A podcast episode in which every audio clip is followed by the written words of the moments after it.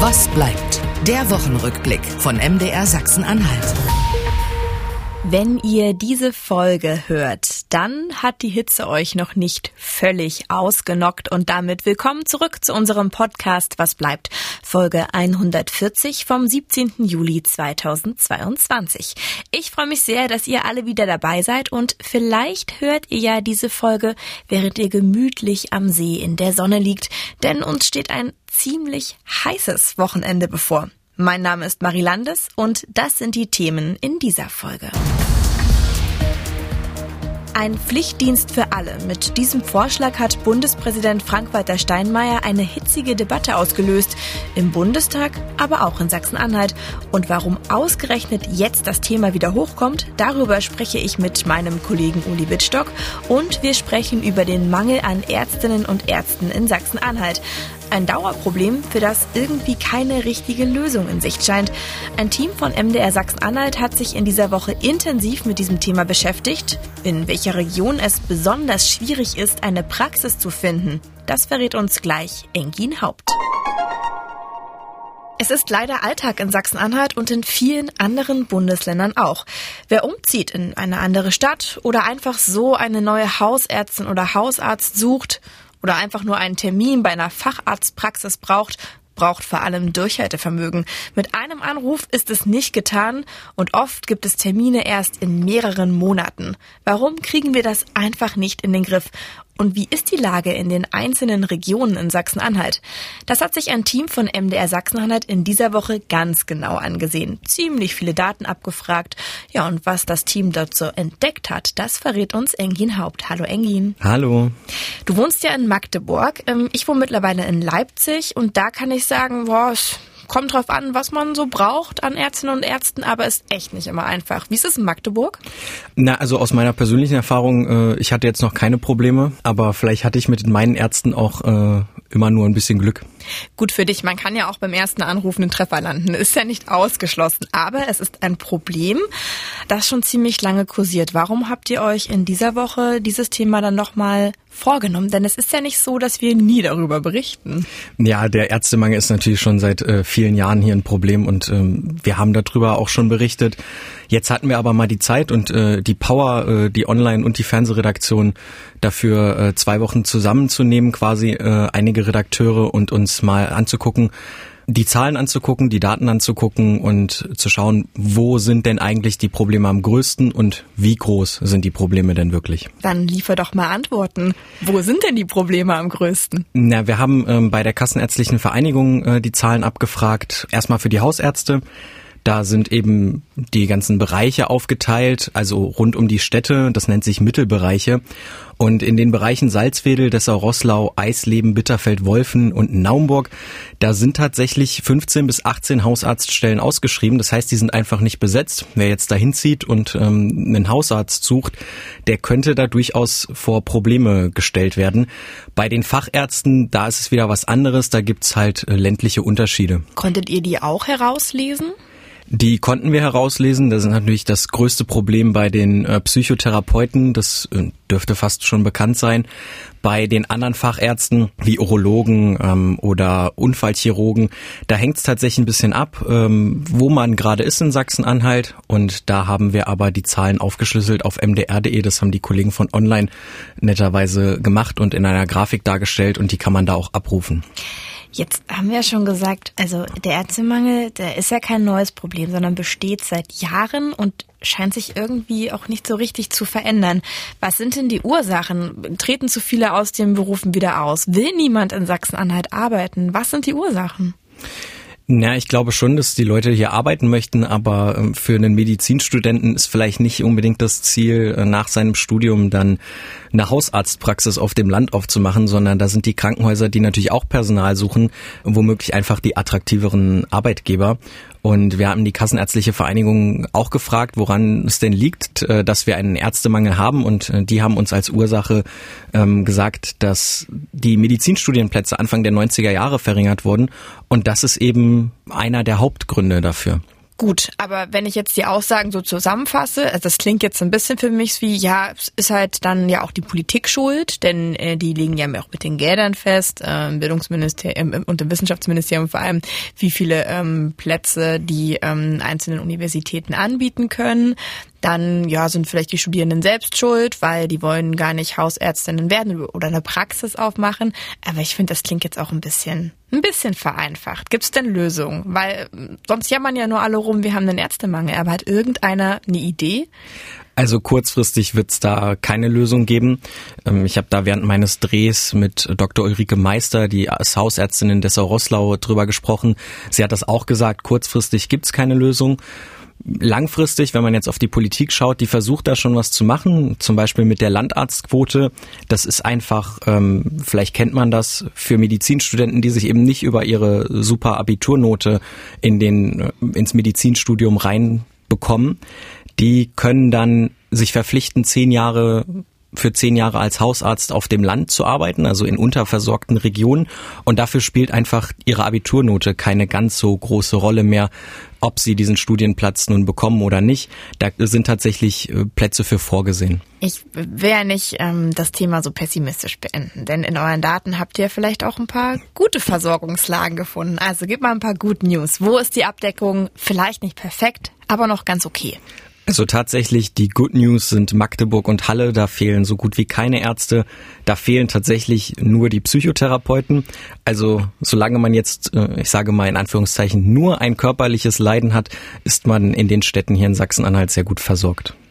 Aber was mache ich denn jetzt, wenn ich wirklich dringend ähm, einen, einen Arzt in der Ärztin suche und keinen finde oder einen Termin sehr spät ist? Gibt es da irgendwelche Hilfen, Tipps auch von der Kassenärztlichen Vereinigung oder von, von den Krankenkassen?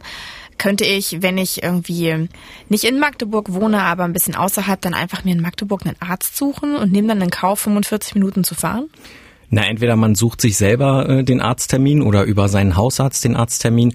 Ansonsten gibt's aber auch noch die Terminservicestellen. Die sind äh, ausgebaut worden noch unter Jens Spahn. Der hat damals äh, das Terminservice- und Versorgungsgesetz eingeführt. Und im Zuge dessen wollte er eben genau diese Terminservicestellen ausbauen.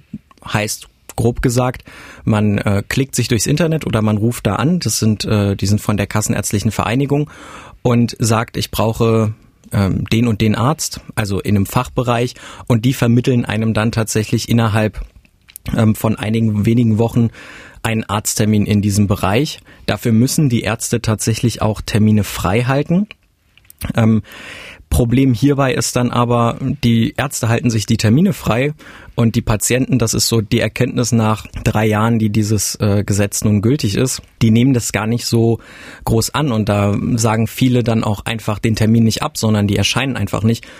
Weil es kann eben auch sein, dass ähm, der Arzttermin eben oder der Arzt, der einem vermittelt wurde, in der nächstgrößeren Stadt ist und dann ist da doch ein Anfahrtsweg oder man, die Patienten haben schon einen anderen Arzt gefunden in der Zeit und sagen den dann nicht ab, ihren Arzttermin bei dem über die Terminservicestelle vermittelten Arzt und der hält sich diesen Termin frei und dann kommt da einfach ähm, kein Patient. Also irgendwie nur so eine Krücke an Lösung. Na, für die Patienten, die es annehmen, ist es dann doch eine Lösung. Die kriegen darüber eben ihren, ihren Arzttermin vermittelt.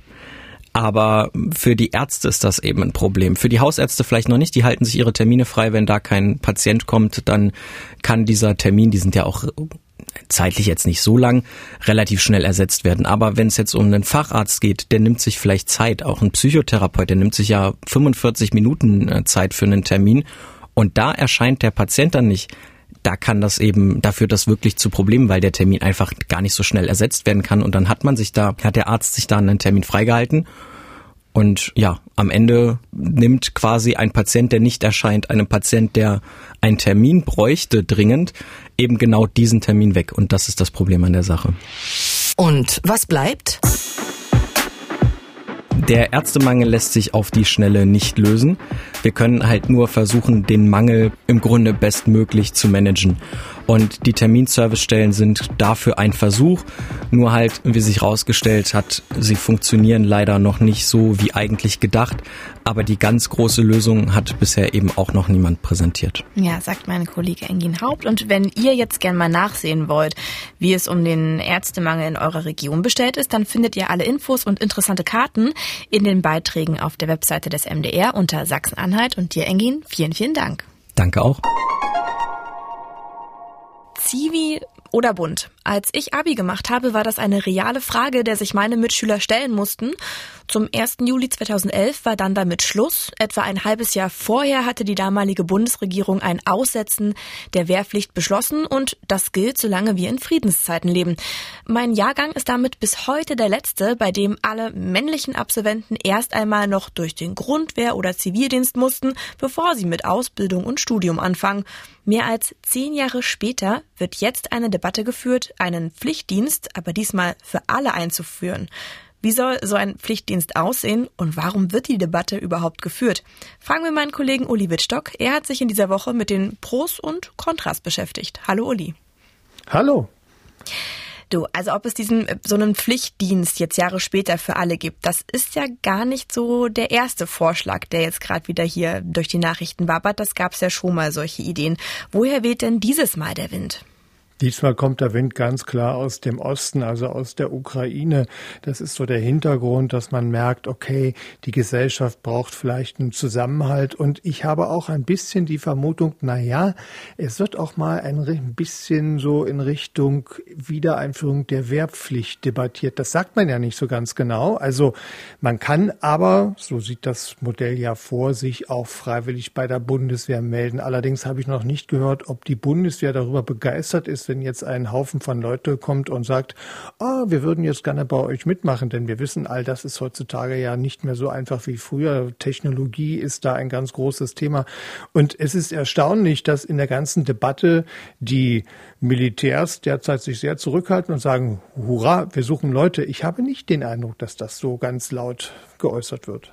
Abgesehen davon wurde ja für die Bundeswehr sowieso schon eine, eine neue Art Freiwilligendienst eingeführt, wo man sich einfach so melden kann, wenn man möchte, erst vor ein, zwei Jahren. Der Vorschlag jetzt, den hat ja der Bundespräsident Frank-Walter Steinmeier auf den äh, Tisch gebracht. Hat er auch ein bisschen konkretere Ideen, wie das ablaufen könnte? Also so für alle. Das würde ja dann quasi auch mich betreffen, wenn ich jetzt noch zur Schule gehen würde und dann fertig werde, oder? Genau, das äh, wäre so. Er hat das sehr unscharf formuliert, glaube ich. Er wollte einfach mal einen Stein ins Wasser werfen und schauen, welche Wellen das erzeugt. Das ist natürlich tatsächlich auch völlig legitim. Das kann man machen und die Debatte über so etwas kann man tatsächlich auch führen. Das ist ja jetzt nichts Schlimmes.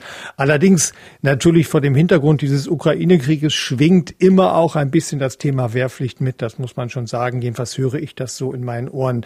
Denn die Überschrift des Kanzlers war ja Zeitenwende und zu dieser Zeitenwende könnte es eben tatsächlich auch passen, dass man sagt, wir wollen den Pflichtdienst zurückholen in die Gesellschaft. Allerdings, die Widerstände sind ja, wie wir hören, dann doch ziemlich groß. Und ich glaube, das ist jetzt sozusagen mal so ein Abtasten, ob unter den neuen Bedingungen, die wir jetzt haben, unter den neuen außenpolitischen Bedingungen, die Stimmungslage in der Bevölkerung vielleicht eine andere ist und vor allem auch bei den politischen Verantwortungsträgern. Hm, du hast gerade schon das, das Bild äh, quasi benutzt. Er hat den Stein äh, geworfen ins Wasser und er hat Wellen geschlagen. Ähm, welche Wellen äh, wurden, denn, äh, wurden denn da geschlagen ähm, auf Seiten der Politik? Wie hat denn die Regierung auf diesen Vorschlag ähm, reagiert und wie haben auch die Politikerinnen und Politiker bei uns im Land reagiert? Also ich sage mal, im Bund war doch relativ schnell klar, dass mit dieser Regierung da keine Mehrheiten zu finden sind. Sowohl die FDP wie auch die Grünen halten überhaupt nichts von einer solchen Idee. Bei der SPD hielt man sich, glaube ich, eher vornehm zurück. Es gab einzelne Ministerpräsidenten und Präsidentinnen, die sich da auch eher kritisch geäußert haben von der SPD. Und äh, Zustimmung gab es eigentlich nur von der CDU. Und äh, hier im Land ist auch die Stimmung eher gespalten. Ich habe schon den Eindruck, dass allein die CDU sich mit diesem Thema anfreundet. Die SPD hat sich dazu eigentlich nicht geäußert. Und wenn man sich so ein bisschen rumfragt im Land, dann stellt man fest, naja, die Zustimmungswerte für diese Idee sind jetzt nicht allzu hoch. Also hören wir doch mal rein. Für die CDU hat sich Tobias Krull gemeldet und hat dann äh, sozusagen seine Sicht klar gemacht. Und ich habe dann nochmal nachgefragt und er hat mir Folgendes gesagt. Ich glaube, man muss auch darüber nachdenken, ob junge Menschen auch einen Dienst an der Gesellschaft leisten. Und da ist das verpflichtende Dienstjahr eine Option für alle Geschlechter. Es gibt Menschen auch mal die Gelegenheit, mal in andere Berufsfelder hineinzuriechen und mal Erfahrung zu sammeln. Wir haben doch einfach das Problem, dass viele gar keinen Kontakt mehr zur Bundeswehr haben, keinen Kontakt mehr in Richtung THW oder wenn es darum geht, sich mal in sozialen und kulturellen Einrichtungen mal ein paar Stunden äh, arbeitstechnisch zu engagieren. Und diese fehlenden Erfahrungen sind ein Riesenproblemfeld. Es gibt viele, die über den Zivildienst ihre Erfahrungen im sozialen Leben gemacht haben und dort sich auch engagiert haben, auch beruflich später. Da hören wir schon sozusagen, was die Debattenkultur da auch ein bisschen zeigt, wohin es auch gehen soll die Problematik, die der Kollege Krull da anspricht, der Parlamentarier Krull da anspricht, ist natürlich genau die, die auch der Bundespräsident ein bisschen in den Blick nimmt, wenn er sagt, es gibt eine Blasenbildung in diesem Land und wenn es eine solche Blasenbildung gibt, dann wäre es doch schön, wenn junge Leute aus ihren Blasen herausfinden und mal mit Lebenswelten zu tun bekommen, die sie sonst so nicht kennen. Das ist eine löbliche Idee, finde ich auch. Man muss allerdings fragen, ob nicht die Schule dieser Ort sein sollte, an dem das ohnehin passiert. Denn das ist ja der Ort des sozialen Zusammenkommens. Also ist das aus meiner Sicht eher eine Anfrage, inwieweit unser Schulsystem eigentlich geeignet ist, solche äh, Vielfalt zu erzeugen. Und wenn man die Klassen schon ab der Klasse 5 trennt in Gymnasialgang und andere, dann scheint mir das kein guter Weg zu sein, um diese gesellschaftlichen Zusammenhalt bei Schülerinnen und Schülern zu erzeugen, der jetzt schmerzlich vermisst wird, finde ich. Und ähm, ich habe darüber dann auch noch mal mit der FDP gesprochen. Der Chef des SPD-FDP-Jugendverbandes, der Konstantin Pott hat mir Folgendes gesagt. Am Ende handelt es sich dabei um Verstaatlichung von Lebenszeit. Und da kann ich nur sagen, nach zwei Jahren Pandemie haben wir, glaube ich, bei jungen Menschen, die sich massiv einschränken mussten, ganz andere Themen, die wir diskutieren sollten. Wir haben massiven Anstieg an psychischen Erkrankungen. Darüber sollten wir reden, wie wir diese Themen in den Griff bekommen. Aber so eine Dienstpflicht hilft weder der Bundeswehr, sie hilft nicht den sozialen Berufen, weil an den Arbeitsbedingungen dort nicht angepackt wird. Äh, und sie hilft vor allem auch nicht den jungen Menschen.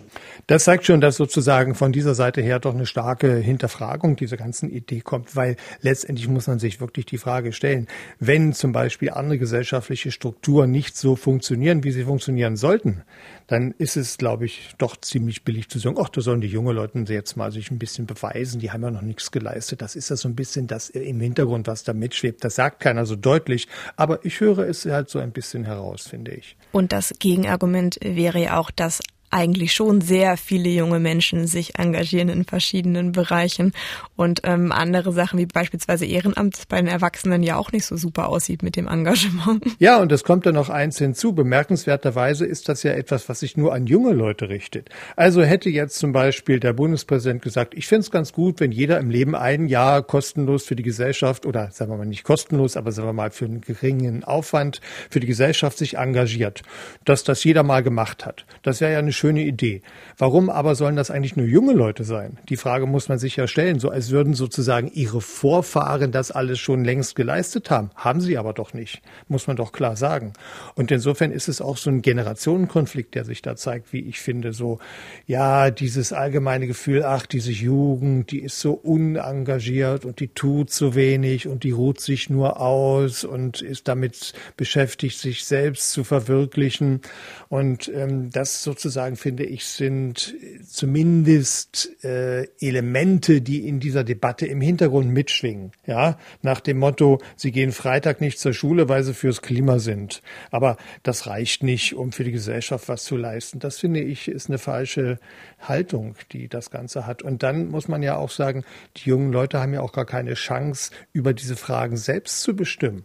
Also wenn der Bundespräsident eine schöne Idee gehabt hätte, dann hätte er gesagt, passt mal auf, wir machen ein bundesweites Jugendparlament und da debattieren wir mal, ob es gut wäre, wird Leute eures Alters sich freiwillig beteiligen sollen an der Gesellschaft durch so ein soziales Pflichtjahr oder nicht dann hätte man unter jungen Leuten 16, 17, 14, 15, die können alle nicht mitreden, die hätten sich dann entscheiden können. Das wäre eine tolle Idee gewesen. Aber so finde ich, wenn dann im Parlament überwiegend Leute über 50 abstimmen, dass die zukünftige Enkelgeneration die Ärmel hochkrempeln soll, boah, finde ich eigenartig. Auf jeden Fall, da bin ich ganz bei dir. Was ich mich an der Stelle auch gefragt habe, Der Bundespräsident ist ja eigentlich nicht in der Rolle, äh, Gesetze vorzuschlagen. Hat er sich da nicht auch ein bisschen weit aus dem Fenster gelehnt? Ach naja, der hat schon diese Rolle, dass man auch ein bisschen mal über den Tellerrand hinweg debattieren darf. Das kann er schon machen. Er hat ja einen Anstoß gemacht. Er hat ja jetzt nicht so direkt eine Forderung aufgestellt. Das ist eher mal, wie gesagt, so eine Art Debattenanstoß, der da erzeugt wurde.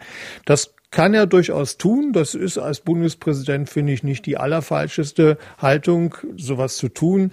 Aber wie gesagt, aus meiner Sicht geht die ganze Debatte in eine doch ziemlich merkwürdige Richtung, zumal man eben immer wieder auch sagen muss, es ist dann auch so ein bisschen so eine Dankbarkeitsthematik dahinter. Die jungen Leute sind nicht dankbar genug, dass sie in so eine tolle Situation hineinwachsen. Wir haben uns für sie krumm gemacht. Das sage nicht ich, sondern das sagen die Leute, die sowas vertreten. Ja, das ist die Aufbaugeneration, die da jetzt sozusagen äh, in den Pflegeheimen sitzt und äh, gerne gepflegt werden würde. Das stimmt aber gar nicht mehr. Die Aufbaugeneration ist eigentlich schon so gut wie vollständig aus der Gesellschaft verschwunden, weil sie sind alle über 80, 90 und sind eigentlich gar nicht mehr da. Die da jetzt jammern, das sind die Kinder der Aufbaugeneration. Und was die den nachfolgenden Generationen an einer Situation und Welt hinterlassen, das darf man ja mal auch kritisch hinterfragen. Die Rentenkasse ist praktisch geplündert.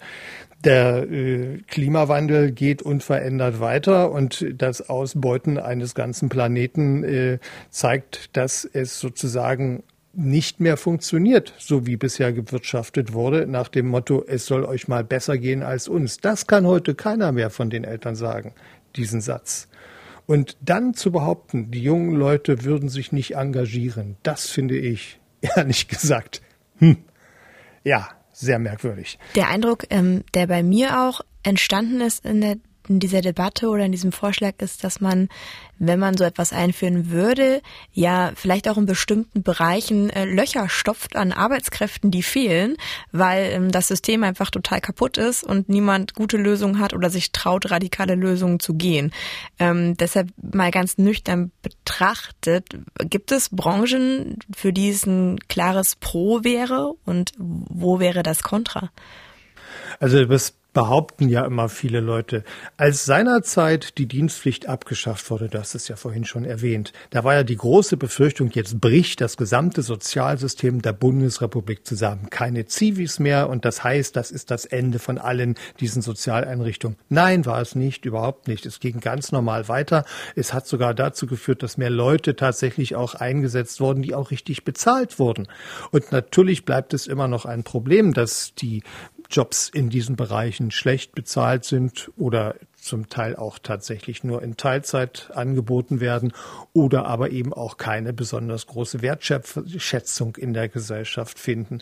Aber das kann ich doch nicht dadurch lösen, indem ich jetzt sage, wir schicken jetzt die Leute pflichtweise dahin.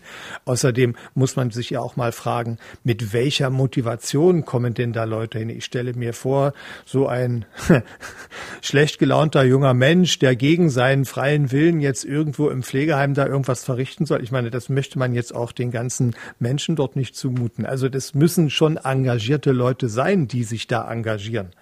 Und wenn wir die nicht haben, dann können wir die nicht per Dienst organisieren. Die werden auch dann nicht engagiert aussehen. Ja, ich sag mal, das war ja auch nur eine bestimmte soziale Schicht, die zum Beispiel im Sozialdienst sich engagierte als Zivi. Das muss man doch ganz nüchtern einschätzen. Das war ja in den allermeisten Fällen nicht der Hauptschüler, sondern das waren Abiturienten. Das kann man auslegen, wie man will, aber das ist die Reaktion und die Situation gewesen. Und die nächste Frage wäre, wie würde man denn diese ähm, Menschen, die dann diesen verpflichtet werden, diesen Dienst zu leisten, eigentlich bezahlen? Tja, darüber hat man ja nichts gesagt. Also ich sage mal, reich wird man dabei nicht. Man würde wahrscheinlich noch nicht mal Rentenpunkte sammeln können in dieser Zeit. Also ich finde, das ist alles ganz, ganz schwierig. Außerdem gibt es ja einen sozialen Dienst, der freiwillig gemacht werden kann. Es gibt doch unendlich viele Freiwillige, die sich überall engagieren, durch alle Generationen hindurch übrigens. Deswegen finde ich so eine Dienstpflicht für junge Leute Quatsch. Es ist, glaube ich, tatsächlich so ein bisschen der Versuch gewesen, ähm, einen gesellschaftlichen Zusammenhalt zu beschwören. Das ist ja das, was den Bundespräsidenten so sehr umtreibt, auch bei vielen anderen, was er macht. Er sieht, dass die Gesellschaft auseinanderdriftet, dass man sozusagen in vielen Bereichen der Debatte unversöhnlich gegenübersteht. Die einen sind für das Impfen, die anderen sind gegen das Impfen, die einen sind für die Waffenlieferung an die Ukraine, die anderen sind dagegen und da gibt es keine Debatte mehr. Da wird sich im Grunde genommen nur noch mehr oder minder ziemlich übel beschimpft. Das ist ja so ein bisschen die politische Situation im Land. Und er hat sich so ein bisschen erhofft, vielleicht, naja, dass da diejenigen, die da bei Fridays for Futures engagiert für das Klima kämpfen, vielleicht dann auch Montag, Dienstag, Mittwoch ins Pflegeheim gehen und mit den alten Leutchen darüber reden, wie das Leben vielleicht auch anders sein könnte. Ich weiß nicht, was ihm so rumschwebte, aber das könnte so ein bisschen die Idee sein. Und ähm, die soziale Spaltung über ein solches Projekt zu überbrücken, halte ich für den falschen Weg. Wir müssen die Ursachen der sozialen Spaltung uns anschauen und nicht die Folgen bekämpfen. Das ist, glaube ich, die falsche Richtung. Hm, dein Standpunkt ist, glaube ich, ganz klar geworden. Und ich würde auch sagen, dass man Zusammenhalt nicht per Gesetz verordnen kann und sowas wieder hinbekommt. Aber wie haben denn die Menschen bei uns im Land reagiert? Da hast du und auch Kolleginnen und Kollegen sich ja umgehört. Was sagen denn die Leute in Sachsen-Anhalt? Das ist die Frage, wen man fragt. Die Älteren finden es toll, die Jüngeren finden es nicht so toll. Und es gibt Jüngere, die finden es auch toll, die sagen, aber naja, das ist vielleicht nur was für Leute, die keinen Job erstmal haben, die nach der Schule nicht wissen, was sie machen sollen. Also das wird dann, die Verantwortung wird immer woanders hingeschoben, ja. Also möglichst weit weg von mir.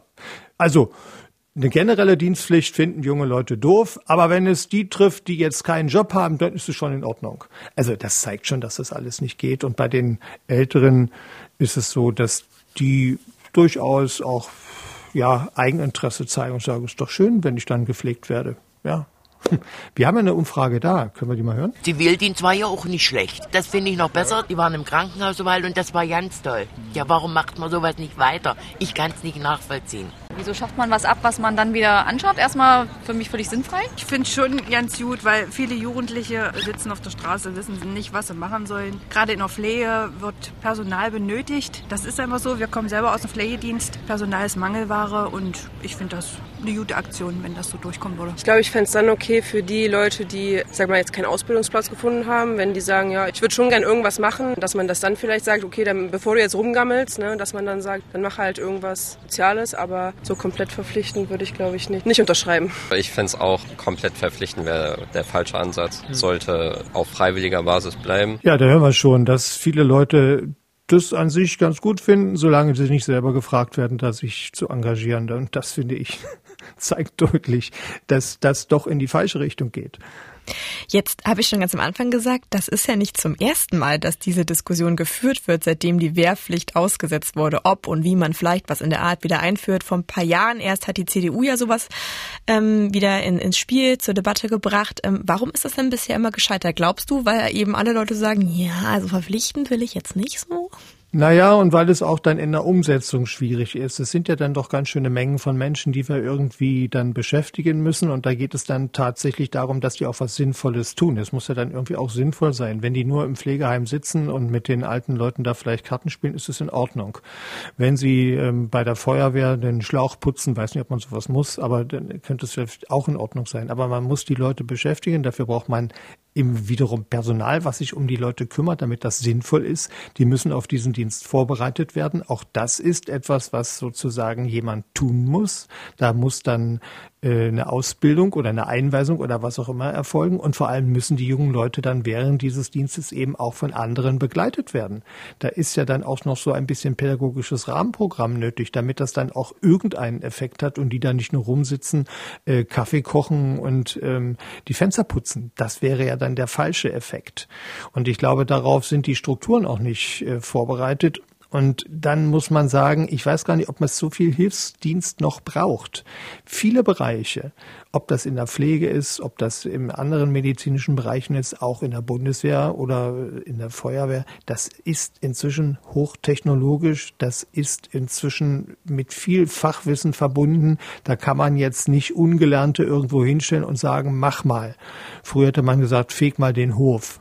Das ist heute so alles nicht mehr möglich. Und äh, ich glaube, da geht sozusagen die gesellschaftliche äh, Diskussion an der Realität in den Strukturen und Einrichtungen vollständig vorbei.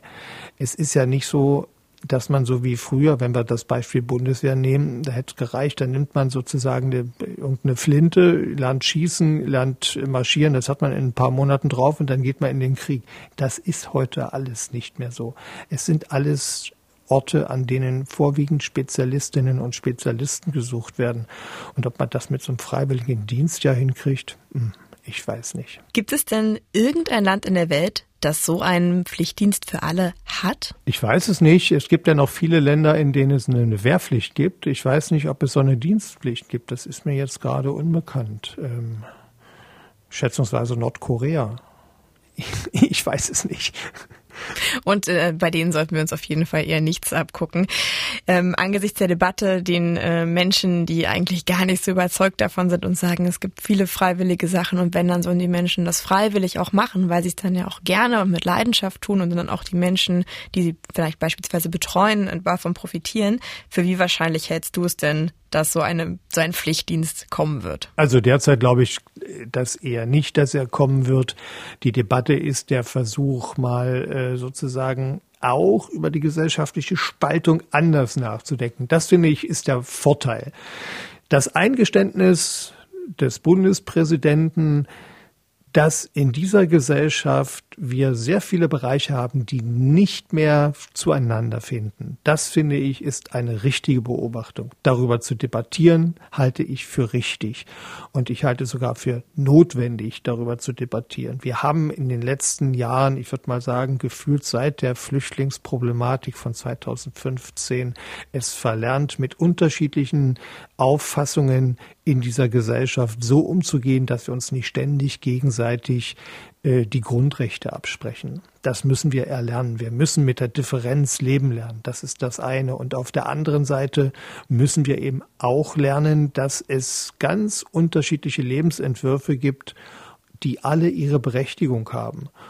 Da kann natürlich sicherlich so ein freiwilliges Jahr in einem Pflegeheim den Blick auf menschliches Leben völlig verändern. Das ist so. Das verstehe ich. Aber ich sollte nicht die Leute zwangsverpflichten, schaut mal dahin. Das ist, glaube ich, keine gute Idee.